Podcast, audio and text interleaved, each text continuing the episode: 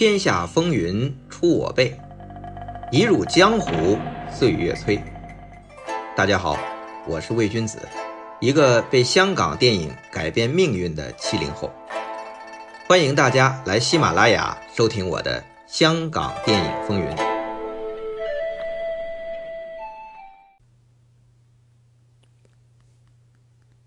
香港电影风云进入第二季，我们前面用了十二讲。把张彻和他的影坛江湖整个盘了一遍。那么接下来讲什么呢？我先提个问题啊：中国行业有哪些百年老店啊？据说呀，相比日本的几万家，咱们好像也没几家。有也是品牌存在了上百年，经营者早换了几茬，甚至收归国有了。所以呢？也可以说是百年品牌吧。那么我们的电影行业有百年老店、百年品牌这个说法吗？有人说了，这电影自一八九五年发明以来，到二零二一，就是今年，也才一百二十六年。中国是一九零五年有了自己的第一部电影，到现在也才一百一十六年。大部分民国年间成立的电影公司，到了解放后，不都烟消云散了吗？解放的时候都一九四九年了。那么我们国营的电影制片厂倒是长久，比如中影啊、上影啊，最老资格的应该是长春电影制片厂，解放前一九四五年就成立了，但是也才七十六年。至于最近活跃的这些民营电影公司，像华谊兄弟啊、博纳影业呀。算是资历老的了，但也都是成立于上世纪九十年代中后期，到现在也才二十多年，更不能比了。那这么一说，中国电影还真没有百年老店了？嘿，还真有一家。这家电影公司啊，还是家族企业，从老大一九二一年成立经营。放映电影院的场所算起，到今年整整一百年。这家公司现在还在拍电影，而且大名鼎鼎，财力雄厚，持续经营没什么问题。那真的算是中国第一家电影的百年老店。那说到这里，有人可能猜到了，嗨，就是我们前面专题人物张彻。为之服务长达二十多年的邵氏兄弟电影公司，相信很多影迷啊对这家公司很熟悉，尤其是当年第一次看到厂牌的时候，应该都有那种冲击力。怎么还有公司的厂牌叫 SB 的？是不是真的 SB 呀？嗨，其实这是邵氏兄弟的两个英文单词的第一个字母的缩写，B Brother 嘛。当然，这几年邵氏兄弟的公司的厂牌改了，S H A W，直接用了邵这个姓的英文拼写了。那么从本期开始呢，我们就开讲铭文世界的邵氏兄弟公司以及它的主要竞争对手们的银海争霸故事。要知道。被西方媒体称为“东方好莱坞”，最早特指的就是邵氏兄弟的电影王国，后来才扩大为整个香港电影。这邵氏兄弟啊，实在太有名了。当然，他的对手也都非常强，都是名垂影史的各个时期的领军霸主级的人物。那讲邵氏兄弟啊，香港时期。那只是重要的阶段，真要追本溯源，那要从上世纪二十年代的上海讲起，也不能从邵逸夫讲起，因为邵逸夫啊只是邵氏兄弟的老六，也是老小吧，要从邵氏兄弟的老大邵醉翁讲起。这邵氏兄弟啊，主要指的是四个人：老大邵仁杰，号醉翁；老二邵仁弟。号存仁，老三邵仁梅，号山客，老六邵仁愣啊，木字旁的愣，号义夫。其中啊，老大、老二和老六都以号闻名，就是邵醉翁、邵存仁、邵义夫。老三呢，还是用本名，就是邵仁梅。想想也是啊，如果邵逸夫用本名邵仁愣，这个确实人愣没那么好听啊。那邵逸夫这一辈儿啊，父亲生了是五男三女，邵逸夫是老六，后面还有一个妹妹和弟弟，但是他们都没从事电影行业。邵氏兄弟的父亲邵玉轩是宁波人，做颜料生意，从学徒做起，慢慢升为掌柜，后来独立门户。成为上海滩有头有脸的商人。那电影出现后啊，很快就流传到上海，成为了时髦的玩意儿。这邵玉轩啊，很早就喜欢看电影，也意识到这将来会是一门赚钱的生意，所以在他临终前就和做律师的大儿子邵醉翁商量：“你呀，别做律师了，将来呀，你要从事电影。”这门有前途的生意。于是，一九二一年，邵醉峰就是老大，买下了法租界一个叫做小舞台的娱乐场。这间小舞台本来主营各种娱乐演出，比如京戏、名角唱戏、文明戏。什么是文明戏啊？就是中国早期的话剧，还有曲艺啊、评书啊、弹词啊、杂技啊各种。当然，这小舞台还会放电影。那邵醉翁啊，就买下了这小舞台，改名笑舞台。以前是大小的小，现在是欢笑的笑，专演文明戏和放电影。毕竟当时电影放映啊还是新奇玩意儿，专门放电影啊还是不够收入。那邵醉翁经营这笑舞台做文明戏演出，他是要有班底的，就请了之前做电影失败的张石川。和郑正秋过来，他们俩做文明戏也很有经验，很快就让笑舞台风生水起，财源广进了。但也很快，他俩就向邵醉翁摊牌，要求更多的权和利。这邵氏兄弟啊，虽然性格相貌各异，但有一点出奇的一致，就是做生意比较谦吝，所以。老大邵醉翁就不同意，那张石川和郑郑秋啊，就带走了演出文明戏的班底。第二年，他们就组建了一间电影公司，名叫明星。开始几部并不成功，到一九二三年，郑正秋和张石川用了八个月的时间创作拍摄了一部《孤儿救祖记》，一炮而红。随后，他们趁热打铁。郑正秋编剧，张石川导演，这对黄金组合又拍了一批社会问题电影，都大获成功，票房口碑双丰收。那郑正秋和张石川他们二人和明星电影公司也因此成为中国影坛第一代执牛耳者，甚至可以说是霸主。而邵醉峰啊，也正是看到了之前这两位。他雇佣的员工的成功，才下定决心正式进军电影业。不仅继续在校舞台放映电影，他还成立了电影制片公司，叫做天一，天下的天，一二三的一。那天一这个名字啊，应该是来自邵氏兄弟家乡宁波的藏书阁，叫天一阁。或者就来自古文“天一”，又称青龙太阴。但是邵醉翁面对记者的提问，问起这个“天一”这个名字的时候，他的回答是：“天一就是要做天下第一的意思。”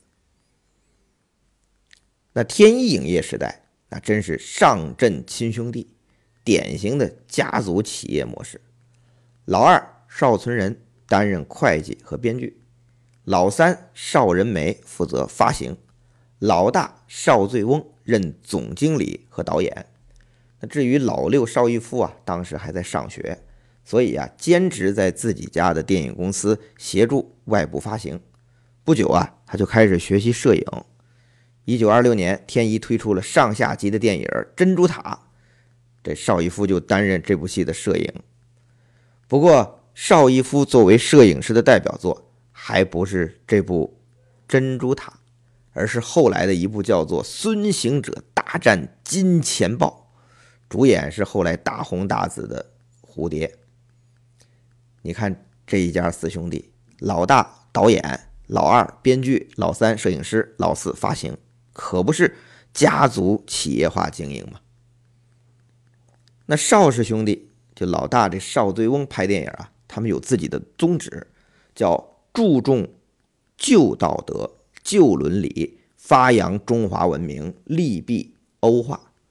你看，在上世纪二十年代，欧洲还是西方的代表，还不是美国的，所以呀，天一拍的题材都是来自民间街谈巷议的奇闻异事。或者是家喻户晓、耳熟能详的题材，比如创业作《立地成佛》。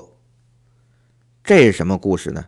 一个杀人如麻、暴虐成性的军阀，在儿子丧命之后，遁入空门，大彻大悟，放下屠刀，所以立地成佛了。您听这故事，是不是很像刚刚离开我们的陈木胜导演、刘德华、谢霆锋主演的？新少林寺的故事和主题呢？不过人家这立地成佛可是一九二五年的片子。那除了这部立地成佛呀，邵醉翁拍的其他题材是什么呢？《梁祝》《白蛇传》《水浒传》宋江故事，《唐伯虎点秋香》《西游记》，还有《孟姜女》。这相当于从中国电影形成真正行业以来，邵氏兄弟的。拍片题材，我们现在啊还在沿用，而且市场上一样受欢迎。因为这些题材实在是市民阶层喜闻乐见的题材，所以呀，邵氏兄弟的天一影业迅速崛起，短短两年的时间，就与明星和大中华百合另两家电影公司形成了三足鼎立的格局。相比后来八十年代邵氏、嘉禾、新艺城鼎足三分香港电影的局面，这二十年代的天一可是整个中国电影行业的天下三分有其一。这邵氏兄弟可谓出道即巅峰啊！当然，随后又攀高峰，一峰又一峰。但问题随之就来了，邵氏兄弟。天一影业的异军突起，成功的引起了当时影坛霸主明星电影公司的注意。这个明星公司啊，虽然不是上阵亲兄弟，却也是非常强悍的三驾马车，或者也可以说是铁三角的架构，就是导演张石川、编剧郑正秋、掌管发行业务的周建云，这是三驾马车。前两者，这张石川和郑正秋是埋头创作拍摄，那明星公司的整体运营主要掌握在周建云手里。明星影业啊，堪称是中国早期影业的绝对霸主。早期的中国电影明星，比如阮玲玉，还有蝴蝶，基本啊都出自明星门下。那蝴蝶其实最早啊，在邵氏兄弟的天一。但一直处于戏红人不红的状态，直到被郑正秋挖到明星公司之后，才大放异彩，大红大紫。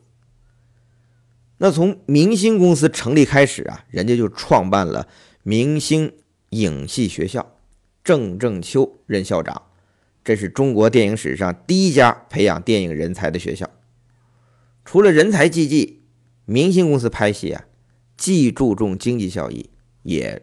注重社会效益，既有《火烧红莲寺》这种连拍二十八集武侠片的纯商业驱动，也有社会问题片、教化电影这种获得主流媒体好评，同时也很卖座的电影。那持续的成功和占据市场的主流，让执掌明星公司的周建云逐渐形成了一种霸王心态，谁要冒头。就打压谁，那其他小公司面对明星影业的气势，都是俯首帖耳，推明星影业为行业盟主。但就在这个时候啊，邵氏兄弟的天一就杀出来了，迅速抢占市场份额，短短两年就有和明星影业分庭抗礼之势。这也就罢了。如果邵氏兄弟识相啊，主动和明星影业示好，大家都是同行，抬头不见低头见，就像刘邦鸿门宴对项羽的态度一样。那以周建云好面子的脾气，还不好意思就动手啊。可是这邵氏兄弟啊，偏偏是独来独往，他根本不和同行交际，所谓这电影同行的联谊会从来不参加。这也让周建云十分不满啊！你是明显不把我们放在眼里啊！但即便如此啊，这邵氏兄弟也只是独来独往，还不算引起同行的公愤呢。哎，邵氏兄弟是不作就不会死，他呀还不止于死，他们啊还不守规矩，怎么说呢？就是恶性竞争。民心影业的老板也是香港电影之父黎民伟宣布要拍《木兰从军》，但他这还没拍完呢，邵氏兄弟嗖的一声，很快就搞了一部《花木兰从军》抢先上映，直接导致黎明伟这部起了大早赶了个晚集，票房受到了很大的影响。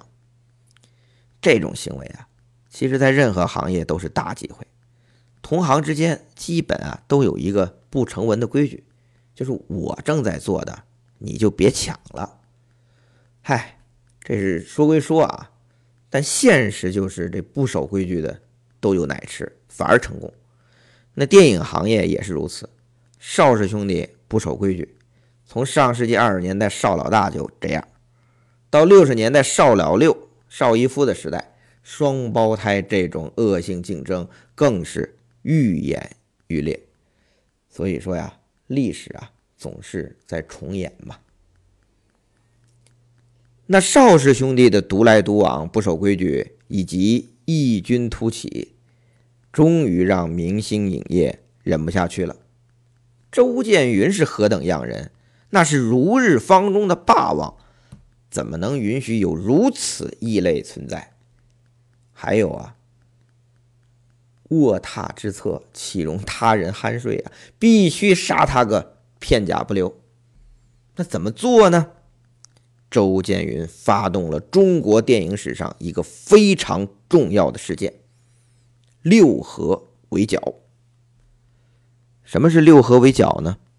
大概意思啊，就和《倚天屠龙记》六大门派围攻光明顶魔教差不多，就是明星影业联合了大中华百合。民心、友联、上海以及华聚五家公司合计六家，成立了一个新公司，叫做六合影业。他们建立统一的电影发行网络，联合起来抵制邵氏兄弟的天一。但这么做呀，一定要师出有名。那六合影业也理直气壮，他们的理由是净化市场，杜绝劣片。提高国片的水平，这意思就是啊，你邵氏兄弟的天一出品制作的都是粗制滥造的劣质品，所以六大电影公司合组的六合影业规定，任何发行商或者戏院想和他们六合签订购片合同，就绝不允许购买天一等出品劣片公司的影片。这一大棒挥出去。国内以及南洋，就是东南亚的这些发行商啊，全部听令。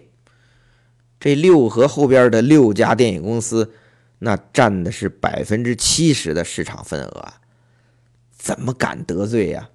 像天一哈以及其他跟着吃瓜唠的这小片商，那就对不住喽。那听到这里啊，可能有的朋友会问：这邵氏兄弟的天一出的？到底是不是粗制滥造啊？嗨，这六合围剿啊，虽然实际上是想垄断市场，将竞争对手天一置之死地，但打出驱逐劣片这个旗号啊，还真不是乱来。因为邵氏天一这当时拍的这戏呀，确实不咋地。你说邵家呀，本来就是染料商贾出身，转做电影也只是当做一门生意，一切以赚钱为目的，只要能赚钱，可以用尽各种手段。其中最有效的手段有几个，第一个是快。前面不说这民心影业筹备《木兰从军》吗？筹备了一年多，拍又拍了很久，嘿，我就非常快的赶出一部《花木兰从军》，抢先上映。那第二个手段就是省，要赚钱，性价比最重要啊！还是民心影业拍的那部《花木》，就是《木兰从军》啊。居然要横跨几省拍摄，还要动用军队，那得花多少钱呢？再看天一这部《花木兰从军》，很少钱就拍完了。这邵氏兄弟啊，基本不搞大制作，布景道具能凑合就凑合，到服装造型更是重复使用。据说啊，天一拍的一部古装片里，这司马懿和城隍老爷哼共用一套戏服，这下。就成为业界的笑话，但邵醉翁一点儿不 care，嗨，因为这部戏卖钱了。那第三个手段就是平，什么是平呢？它对应的反义词就是精，哎，不求剧本精良，不求制作精良，凑合拍了就上了，反正我够快够省，我就能赚到钱了。你想邵氏兄弟这种作风？跟他合作拍戏，员工的待遇能好得了吗？肯定是能给少，绝不给多呀。说邵氏兄弟谦吝刻薄不为过。那在上世纪二十年代的中国影坛，其实观众已经开始追明星了，优秀的演技好的明星的这些片酬也跟着是水涨船高啊。像明星影业后期的新华影业，都是愿意。力捧像蝴蝶呀、阮玲玉啊、金燕的这些大明星，给的片酬也高。但是，对于邵醉翁来讲，给明星高片酬这事儿，他是绝对不会做的。他觉得不值。但是，没有明星，这戏确实不太容易赚钱。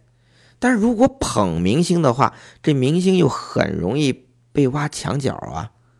就像蝴蝶最早是在邵氏天一这里，但不久就被明星撬走了呀。这邵醉翁的意思啊，如果我来捧明星，我就要杜绝我捧的这明星不被撬走。这好像是个难题，但是难不倒邵醉翁。他的解决办法很简单，我把明星娶了不就得了吗？所以蝴蝶走后啊，邵醉翁就力捧当时还没有成名的演员陈玉梅。同时啊，把她娶了，成为他的第二位夫人。